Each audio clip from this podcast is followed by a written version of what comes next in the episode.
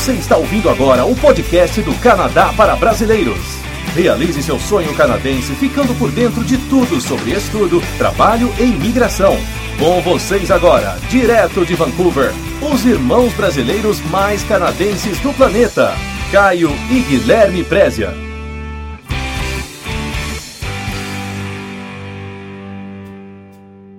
Olá, bem-vindos ao podcast do Canadá para Brasileiros. Eu sou Guilherme e eu irei conversar com meu irmão Caio, que mora lá do outro lado de Vancouver. Oi, Caio, tudo bem? Tudo bom, Guilherme? Tudo bem. Caio, não está é. no nosso roteiro comentar sobre isso, mas eu gostaria de perguntar como que você está de saúde?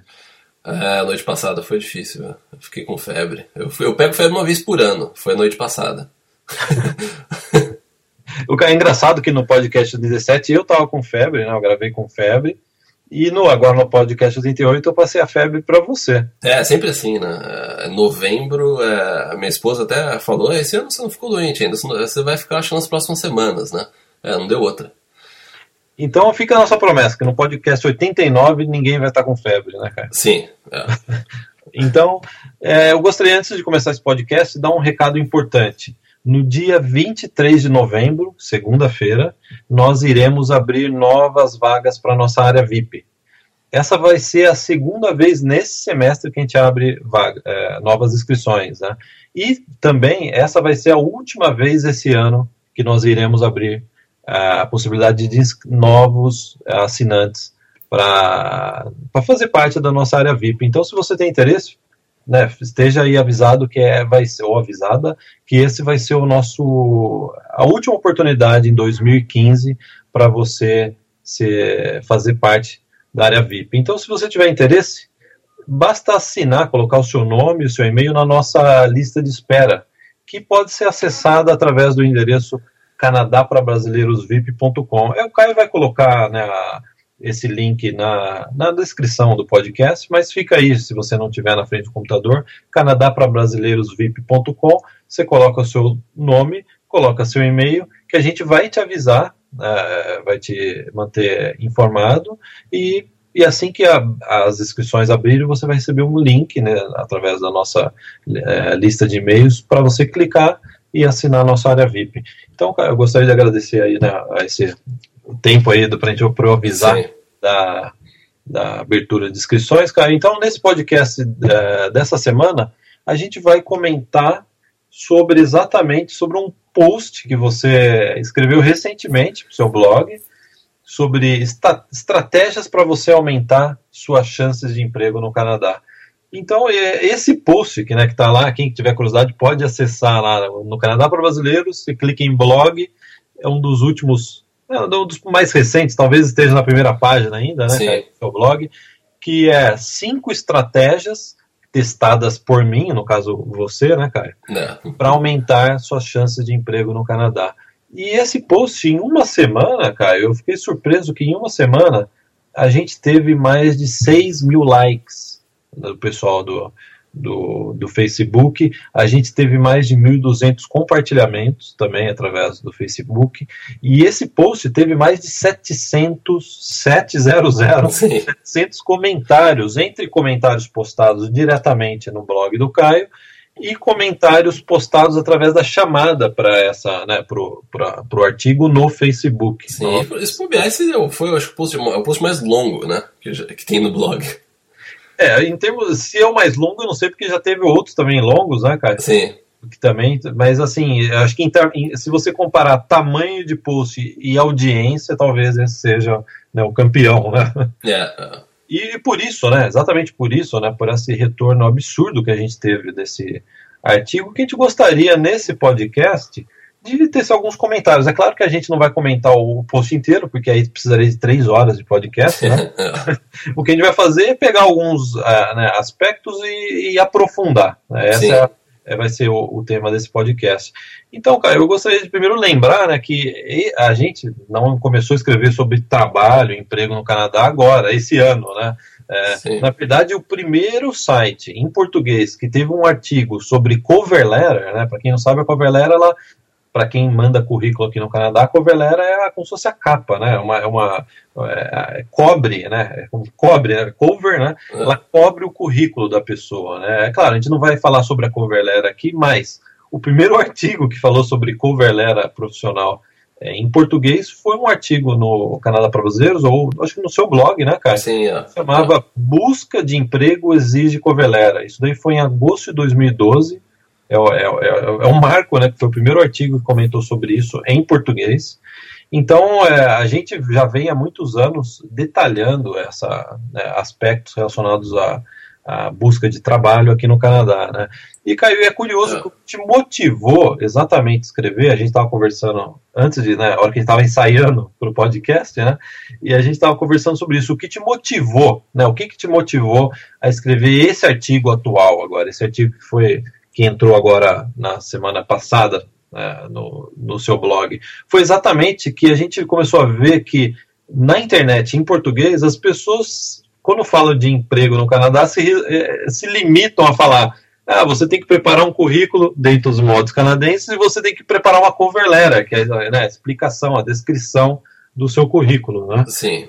É. E, e, me parece aí que 99% do, do, né, dos artigos, vídeos na internet, eles ficam restritos a esse universo técnico né? Vamos colocar assim, né? Sim. Ah. E esse artigo seu, que eu achei interessante, é que você vai além e você vai na essência, né? O que essencialmente, o que é, antes de você preparar, antes de você sentar numa mesa, um computador, né? E preparar um currículo, o que, que você precisa ter em mente? Que atitude que você deve ter? E mais, né, especificamente, qual é a estratégia que você vai utilizar para chamar atenção daquela empresa para o seu perfil? É. É, inclusive eu fiz um, um, um, vídeo extra né, de 15 minutos pro pessoal da área VIP, como se fosse a extensão desse post, né? É, como se fosse a parte 2 é, desse post, porque eu tinha mais coisa para falar ainda, né? Porque as pessoas elas têm uma visão assim só de currículo e converter e acham que isso é suficiente, só que isso é só uma parte, uma pequena parte dessa parte de, dessa questão de procurar emprego. E a gente já vem falando sobre essa questão de procurar emprego, só que a gente vê que o grande problema hoje em dia é que as pessoas elas ficam muito focadas em regras de imigração. Sendo que não é isso que faz a pessoa imigrar. É, quem já acompanha o nosso trabalho há um tempo aí sabe que para você ter sucesso nesse seu plano de imigração que você começou agora ou está a caminho, né, você precisa de uma oferta de emprego para a maioria dos processos de imigração. Então você tem que focar basicamente em duas partes nesse momento, que é a parte do dinheiro. Você vai precisar de dinheiro para emigrar, independente do seu plano.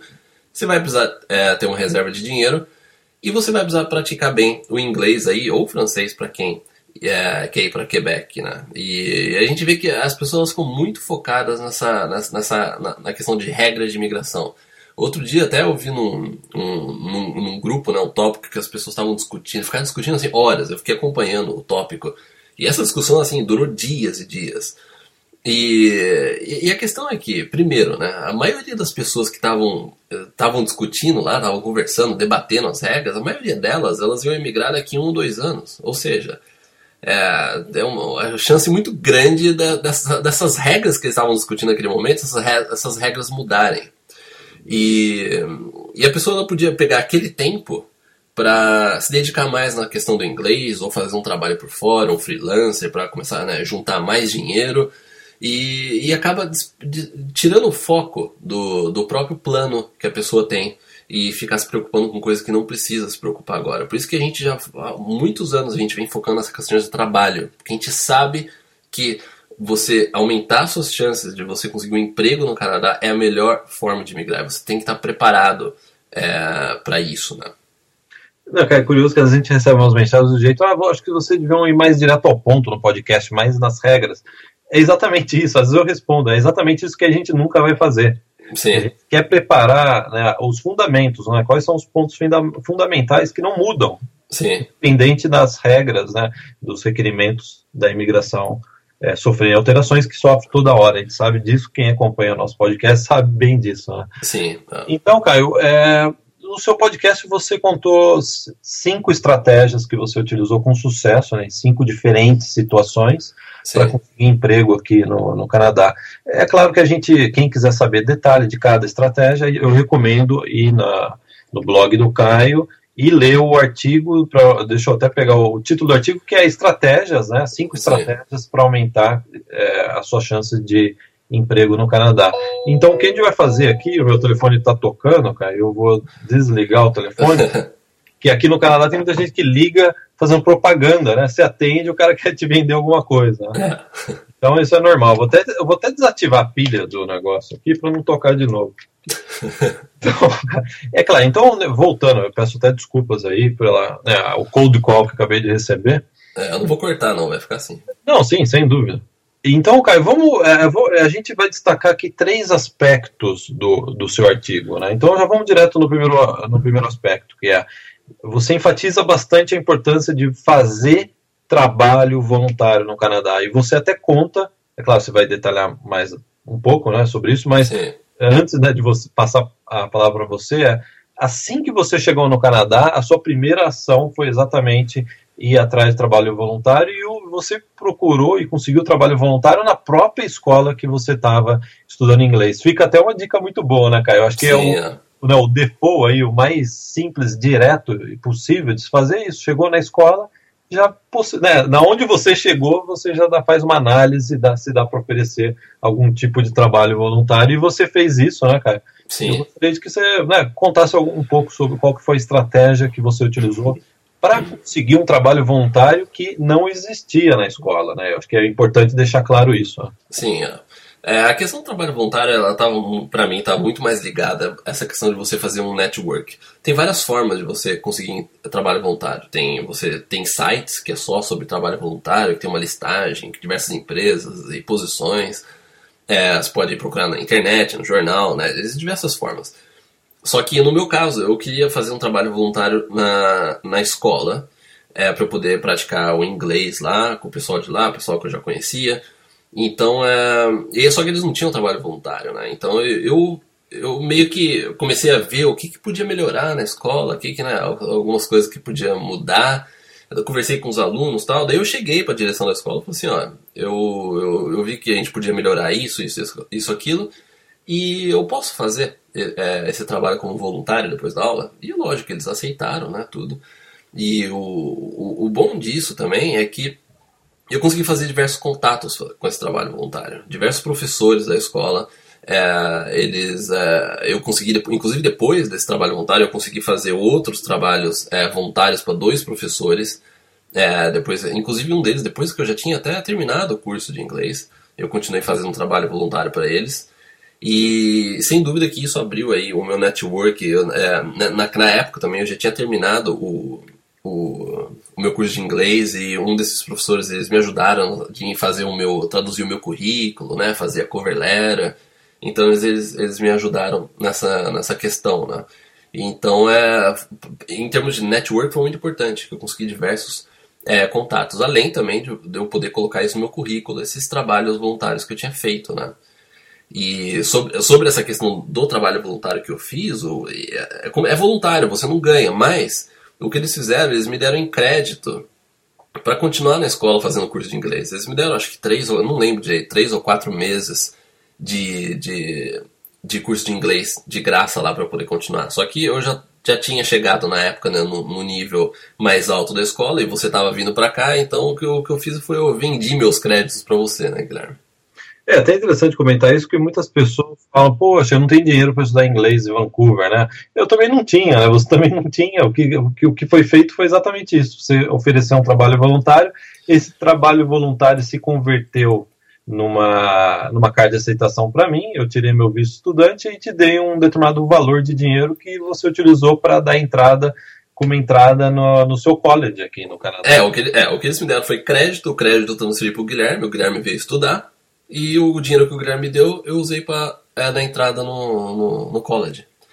Então, é, esse tipo de coisa, porque a gente vê assim, por mais que você está planejando, você está né, sonhando com sua viagem, é, muita coisa que você, quando você chegar aqui, muita coisa vai mudar, né? Imagina agora que você está tá no Brasil, você está com uma passagem, uma, uma, uma viagem marcada para o Canadá daqui a um mês. Então imagina o frio na barriga, né? É, o que está passando pela sua cabeça? Como é, eu, eu, lembro, passa milhões de coisas. Eu, eu, não parava de pensar nisso. Quando eu ia dormir, eu não conseguia dormir, porque eu ficava pensando aqui o que eu vou fazer, como é que vai ser, eu vou chegar lá, vai ser isso, vai ser, vai ser aquilo. E, e a verdade é que quando você chegar aqui, você vai ver realmente a, a realidade, né? Você, tá, vai, você vai estar tá vivendo essa realidade e você tem que começar a colocar essas coisas em práticas. E você vai notar que muito da sua imaginação, da pré-imaginação pré-viagem, ela não vai se encaixar muito com essa realidade. O que por um lado é bom, porque você vai ver que quando você chegar aqui você tem oportunidades aí. Eu, quando estava no Brasil, eu não estava pensando nessa questão de trabalho voluntário, se eu chegasse na escola, eu vou fazer isso, é, eu vou ter contatos com os professores, eu não, eu não pensava nessa forma. Mas quando eu cheguei aqui e eu comecei a colocar isso em prática, isso abriu muita oportunidade que eu jamais é, imaginava quando eu estava no Brasil ainda, né? E daí você pode falar, mas também existe a possibilidade de você ter menos oportunidade, né? É, existe, existe, né? Mas não é provável. Porque quando você chegar aqui, você vai conhecer pessoas, você vai ver que não, você vai ver que não tem limite se você realmente está se esforçando no, no, em colocar o seu plano em prática. Não tem limite de, da quantidade de pessoas que você vai poder se encontrar, do, dos trabalhos voluntários que você vai poder fazer.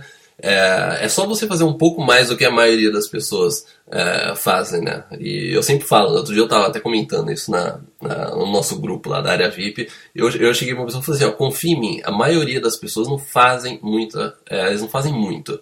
Então quando você chega aqui, faz um pouco mais do que o que eles estão fazendo. E, então você tem que se comprometer a se esforçar, você vai ter que controlar seu gasto, você evita encontro com brasileiro, foca nessa questão de network, trabalho voluntário, se dedica no inglês, isso a gente sempre fala e a gente sempre vai falar, você tem que se dedicar no inglês. E se você fizer isso, você tem uma grande chance de ficar é, por aqui. Essa questão do inglês é extremamente importante.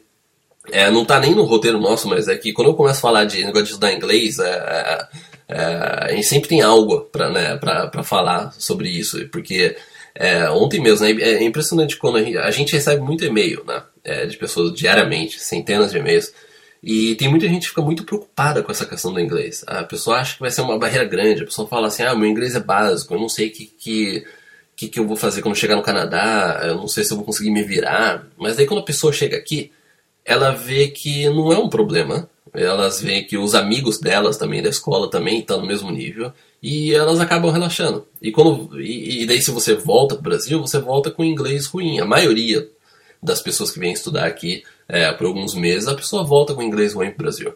É, porque o problema da escola de inglês é que você está num grupo de amigos que tem o mesmo nível que o seu. Então você não se esforça para melhorar, você tem que fazer alguma coisa além disso.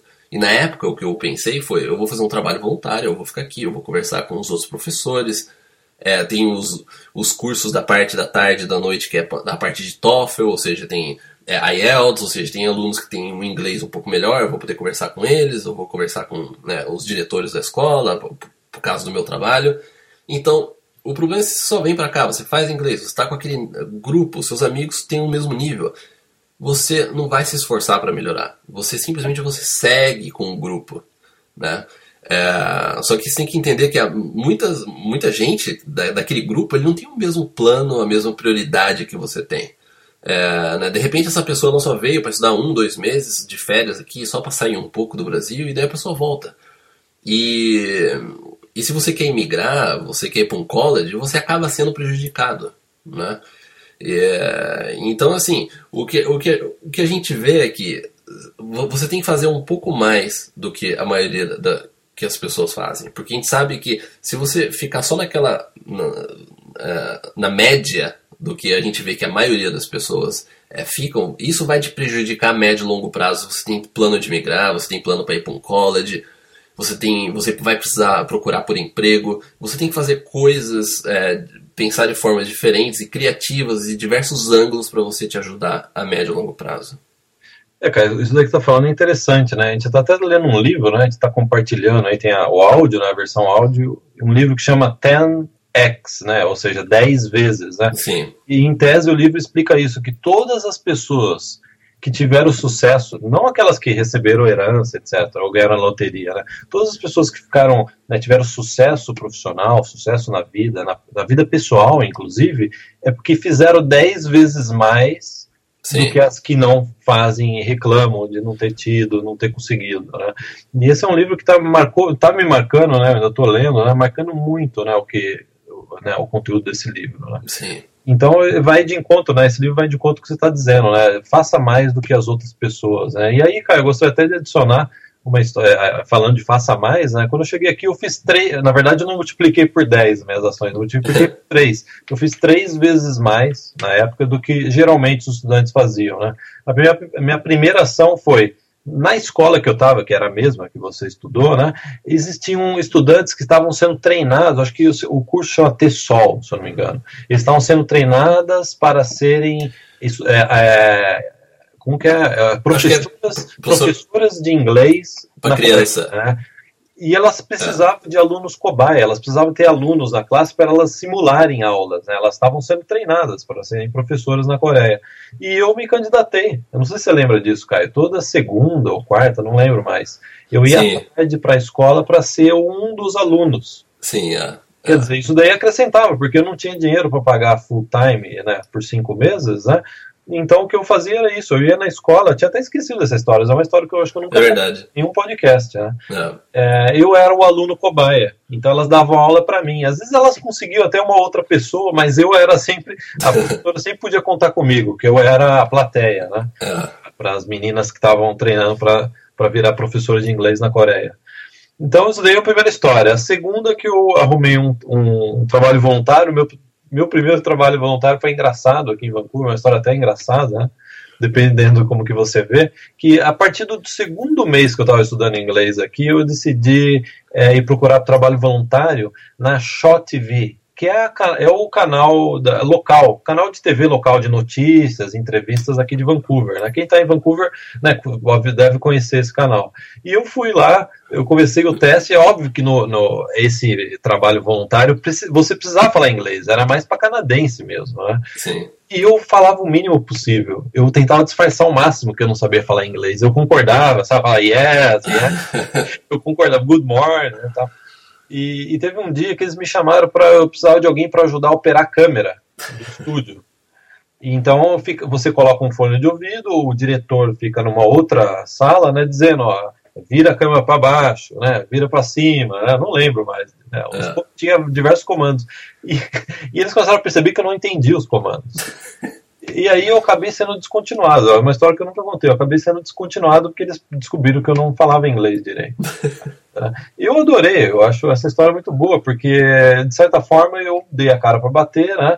Fui num ambiente que todo mundo falava, era basicamente canadenses, né? É. E foi interessante, foi uma experiência interessante. Tanto é que depois disso eu fiz um outro trabalho voluntário ajudando idosos a mexer no computador. Alguns idosos ligavam no escritório e você tinha que dar orientação via né, telefone e tal, né? Sim. Eu não consegui nenhum, sendo bem sincero, eu não consegui nenhum networking que eles chamam, né? O pessoal hoje em dia parece que só tra faz trabalho voluntário para networking, né? Mas é. o meu inglês, certamente, o meu inglês nessas três situações que eu acabei de descrever, é, obviamente desenvolveu, naturalmente, né? Desenvolveu, desenvolveu mais do que se eu estivesse fazendo as aulas que eu estava matriculado. É que também a questão, né, Guilherme? É, desculpa te cortar, mas essa questão de network também, eu, eu, eu sabia que eu precisava fazer é, um network, eu sabia que eu, eu ia precisar de uma oferta de emprego, porque eu saí do Brasil, eu tranquei a faculdade, ou seja, eu tinha só o colegial completo.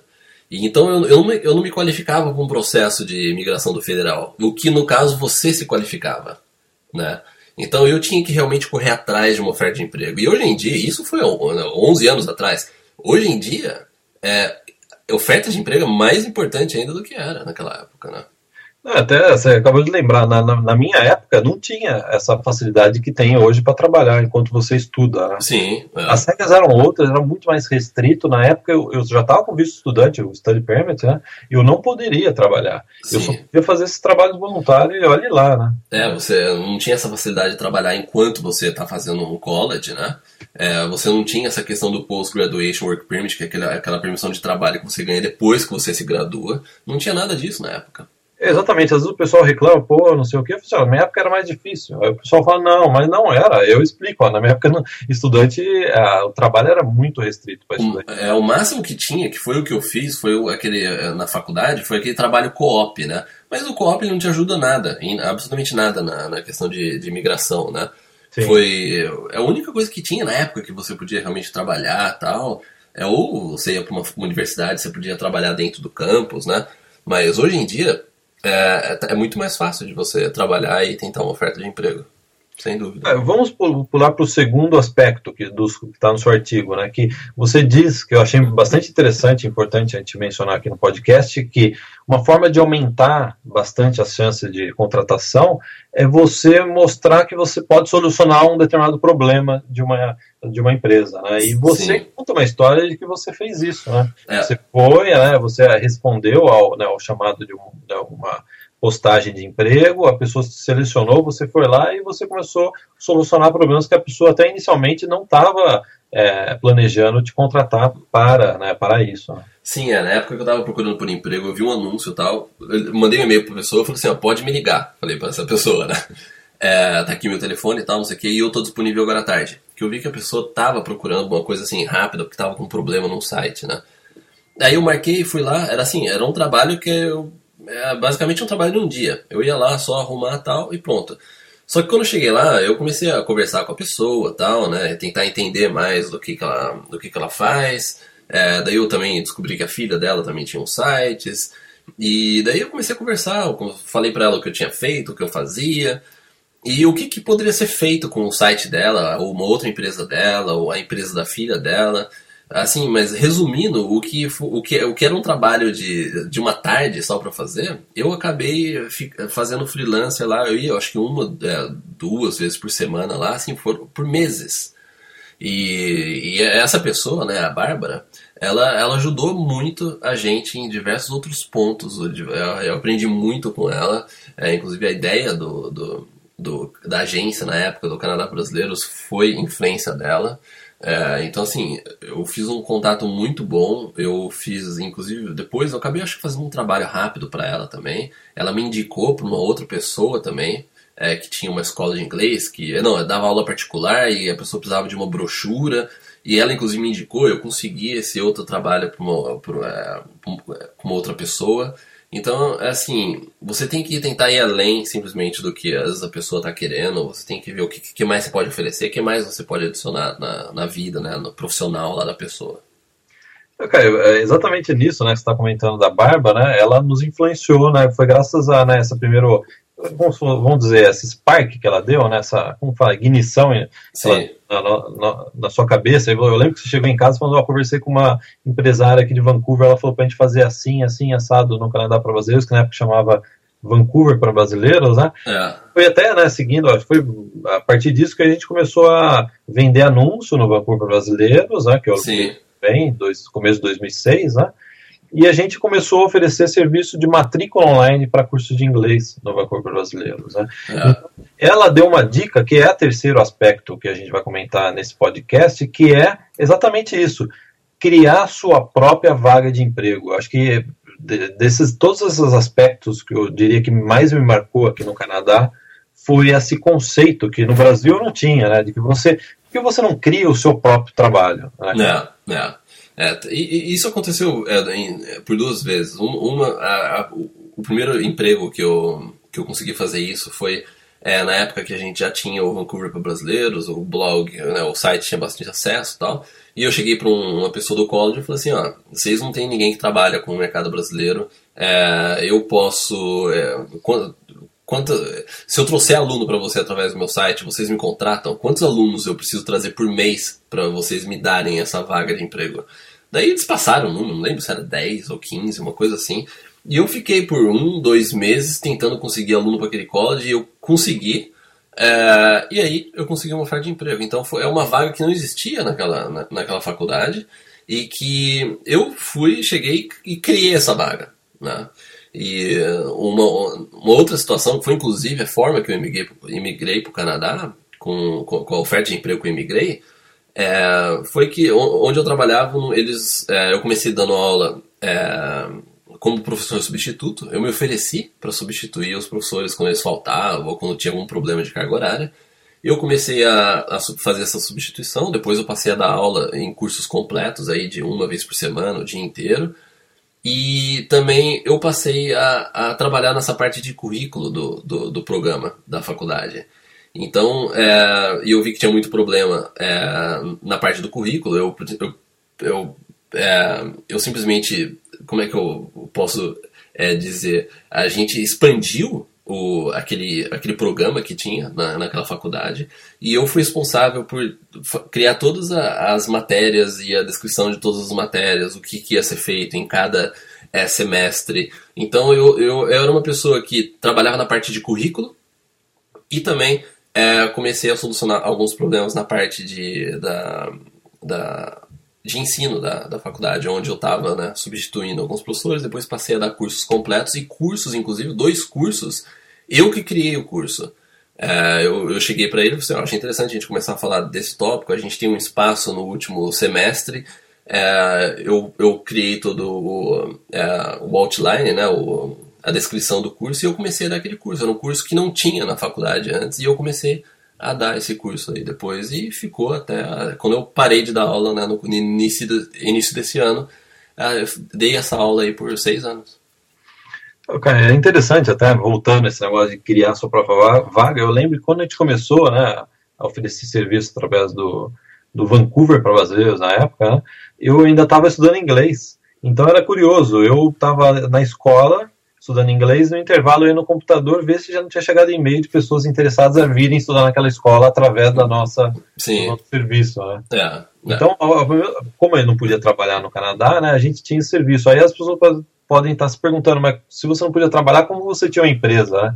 Cara, eu acho que cabe até a gente contar uma história que a gente nunca contou aqui. Né? Do que? Qual? Que como a gente não podia, podia abrir empresa, a gente conheceu um empresário canadense, né? Que ele era uma pessoa até conhecida, né? Era um popstar conhecido Sim. no Oriente Médio, né? Depois a gente entrou no YouTube, né? O cara era super conhecido, ele ia pro o país dele lá, todo mundo recebia ele como se fosse né, o, né, o Roberto Carlos do Sim. país. Né? É. E era um cara muito divertido, né? E ele caiu como, assim, ele caiu do céu, né? Porque a gente precisava abrir empresa, a gente não poderia, porque a gente estava como, como estudante de inglês. Ele, ele é um cara, uma pessoa muito boa, né? Ele abriu a empresa pra gente, porque ele, ele tinha interesse na época em investir no Brasil. Sim. Ele abriu a empresa, assumiu a responsabilidade, né, do investimento, e a gente começou a trazer estudantes para cá e utilizar essa empresa que tava, era, foi né, fundada, né? Por esse empresário. Aí foi uma história né, que a gente até Sim. Eu, tem nenhum podcast. É, a gente, a gente tinha conta no Brasil ainda, a gente transferia o dinheiro para conta no Brasil, né? Nossa, que bons tempos, hein, cara? É, é, é. Mas o, o, o, que a gente está comentando, o que, o que a gente vê, as pessoas elas têm uma visão muito assim, é, plana, né? Uma visão mais. É, como é que você. É, é uma visão plana dessa questão de procurar por emprego. A pessoa vai lá, é, pega um, é, cria o um currículo, cover letter, aí começa, vai no site, começa a pegar o e-mail de empresa, começa a enviar. Você tem que pensar de, que existem diversos caminhos para você conseguir uma, um, um emprego. Você, te, você tem que chegar para uma entrevista de emprego, às vezes por um determinado outro, é, por um outro caminho, é, com uma outra conexão que você é, conseguiu. A maioria das pessoas elas têm essa visão plana isso, e, e elas ficam fazendo isso dia e noite. O que você precisa fazer é criar estratégias diferentes para você conseguir chegar nessas ofertas de emprego é, por um outro caminho. O Caio, eu tenho uma estratégia diferente, como você está dizendo, que não está no seu artigo, que eu gostaria de colocar como bônus nesse podcast, pode ser? Pode. Na verdade, eu tirei essa estratégia da nossa própria comunidade VIP do, do Facebook, ou seja, a gente tem uma comunidade privada no Facebook para assinantes, né? E é uma estratégia muito boa que eu vi um assinante comentando e eu já tinha, eu já tinha ouvido isso antes. A pessoa trabalha numa multinacional no Brasil que também tem, é, ou é sede, né, ou tem filial aqui em Vancouver, ou qualquer outro lugar do Canadá que ele esteja, né? E aí o que acontece? Você bate na empresa dizendo, ó, oh, eu trabalho na mesma empresa do Brasil, eu gostaria de saber como que vocês trabalham aqui, até para, né, né, tirar informações, ver é o, né, os procedimentos, ser igual ao Brasil, ou aprender alguma coisa nova aqui, né?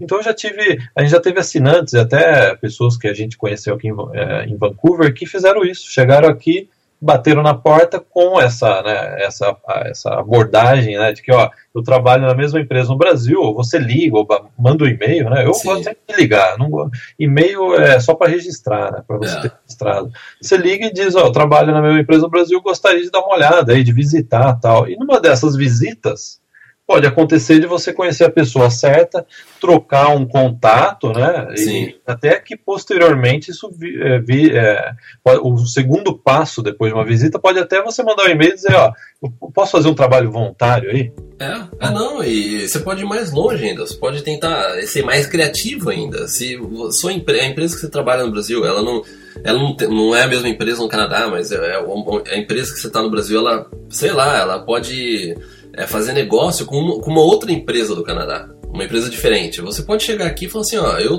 trabalhei para essa empresa no Brasil e a gente trabalhou com, a gente trabalhava com vocês aí, né? É, por anos, fazia isso, isso, aquilo, e deixa você deixa a conversa rolar e faz um network, né? É, existem várias, várias estratégias que a gente pode utilizar para isso. É engraçado que esse negócio de network, tem gente que faz network como se fosse assim: você encontra a, uma mulher, pelo menos pela, pela primeira vez numa boate, você já fala assim: você quer casar comigo? É. Tem gente que faz isso com emprego aqui no Canadá. Sim. Ele já liga e fala assim: oh, você quer me contratar? É, é. Por que não? Não, não, não dá, né? Primeiro você tem que sair, né? Ir no cinema, né? Passar. é. é. Lições do Guilherme.